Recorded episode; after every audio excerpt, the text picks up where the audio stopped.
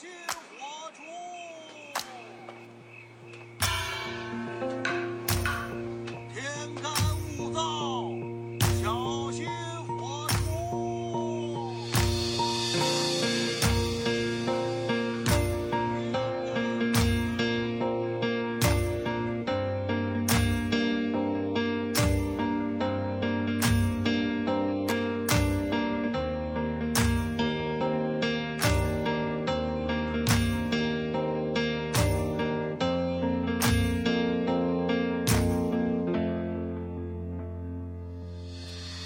差不多同一个年纪离开家，离开家几里就可以叫天涯。学别人巧舌如簧，在书里找各种榜样，随时准备着各式各样的伪装。网上有一个段子是这么说的。不要大声责骂年轻人，他们会立刻辞职的。但是你可以往死里骂那些中年人，尤其是那些有车、有房、有娃的。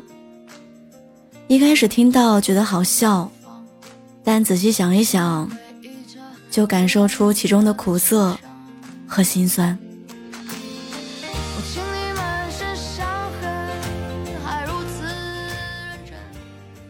小时候总想快点长大，认为长大之后可以随心所欲的跟喜欢的人谈恋爱，可以买自己想吃的零食，可以无视门禁夜不归宿，可以去想去的任何地方，成为想成为的人。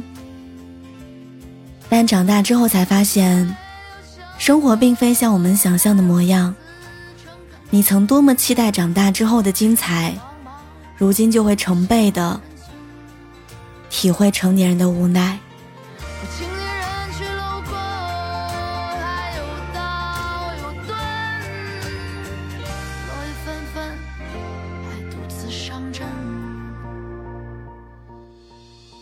去年夏天的时候，我学游泳，加了当时教练的微信。那个教练很年轻，教的也很好。当时学完之后，我跟他说保持联系，等明年夏天我来找你学新的泳姿。疫情爆发初期，我看他在朋友圈里面分享的是在老家陪家人吃饭、和朋友打牌的动态。他感叹这是他们作为服务行业难得的休息时光。再后来，我看他在朋友圈里面。深夜祈祷，疫情赶快过去，不然游泳馆开不了门，自己就要失业了。之后隔了很久，没有看到他的消息。等到夏天，北京的游泳馆陆续开放，游泳班开始上课，我看他朋友圈分享的，不是守得云开见月明的喜悦。而是转行做房屋中介的房产消息。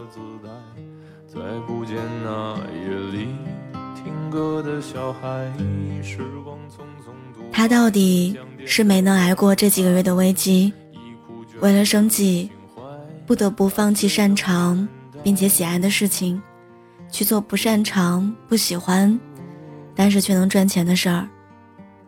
为了生活弯腰的不止他一个。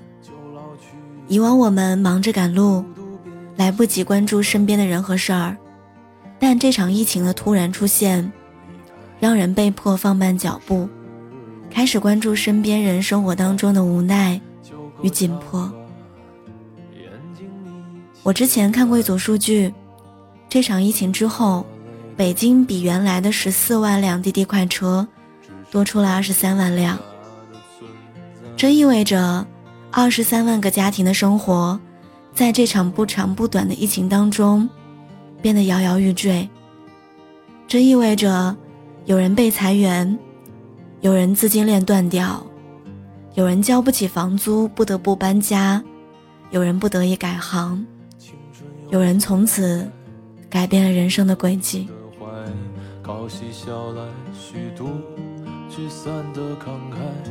辗转却去不到给的站台能开滴滴快车的人还不是最难的，因为他们起码有车，车是他们稳定的资产，就能够遮风避雨，也是一个保护工具。更多的是数不清多少人在北京务工，因为迟迟不能正常开工，回了农村老家。我认识一个理发师，他从学徒干起，在这一行干了很多年，但最后因为疫情，理发店没法开门，只好转行去做了外卖骑手。他说，跟他一起干起来的兄弟们，要么回了老家，要么跟他一样当了外卖员，也有人当了快递员。总之，什么能赚到钱就做什么，根本没有挑三拣四的权利。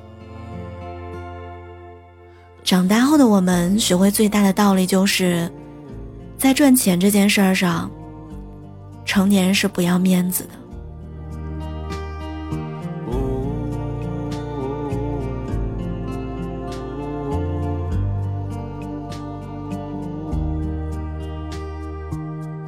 就甜蜜的忍耐，繁星润湿窗台，光影跳动着，像在困倦里说爱。他们知道生活当中有比面子更重要的东西，比如自己的温饱、家人的寄托。比起稳定的穷着，过着摇摇晃晃的日子，他们甘愿放下面子，去和生活搏一把。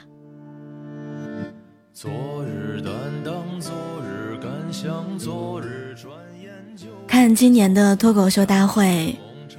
罗永浩在台上吐槽自己直播带货，参加综艺，甚至乐意主持婚庆、丧礼、嫁娶，参加剪彩活动，目的就是为了赚钱还债。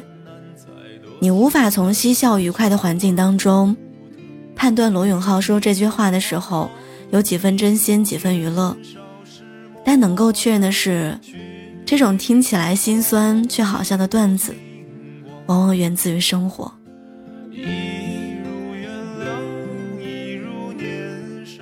被生活折磨的无处可躲的成年人，不得不选择和生活硬碰硬。原本以为做不了的事情，被逼一逼也能做；原本瞧不上的小钱，也没有人会白给你。前阵子，歌手李佳薇做房产销售的消息上了热搜，有人评论说：“不至于吧？”好歹也是出过热门歌曲的歌手，之前还上过《我是歌手》的节目。然而事实却是一个有唱功、有大热歌曲的歌手，还是不能通过唱歌来养活自己。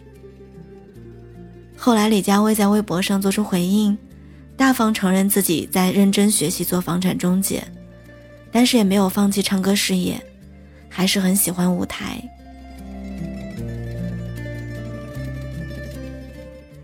所以，哪怕是人人眼中光鲜亮丽的明星，也不能保证生活一帆风顺，无法靠自己热爱的事情养活自己，还是要踏踏实实的普通工作，靠双手赚钱。刻骨于血，失落于风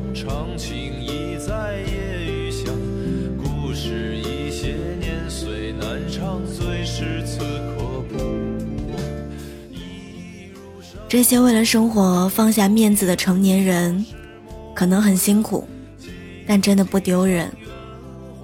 无论是做了外卖骑手的理发师，还是可以主持婚丧嫁娶活动的罗永浩，又甚至是做了房产中介的李佳薇，靠双手赚钱的成年人，不丢人。这个世界上的每一份职业都值得尊重。为了自己，为了家庭，为了孩子。搁置梦想，奔向生活的成年人背影，永远是坚定而潇洒的。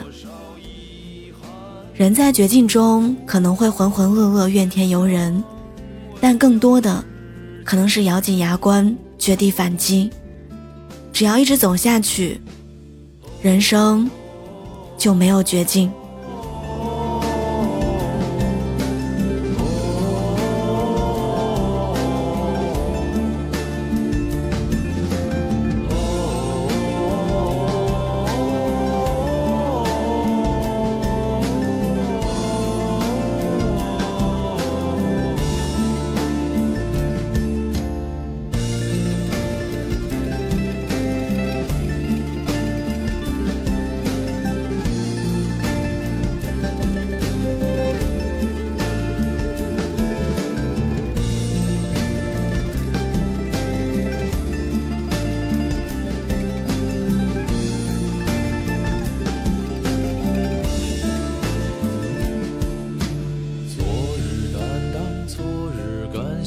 昨日转眼就跌撞，夏时梦长，秋时愁短，清冽途上不远望。薄情于痴，谈笑于往事，尽冷眼眉间长。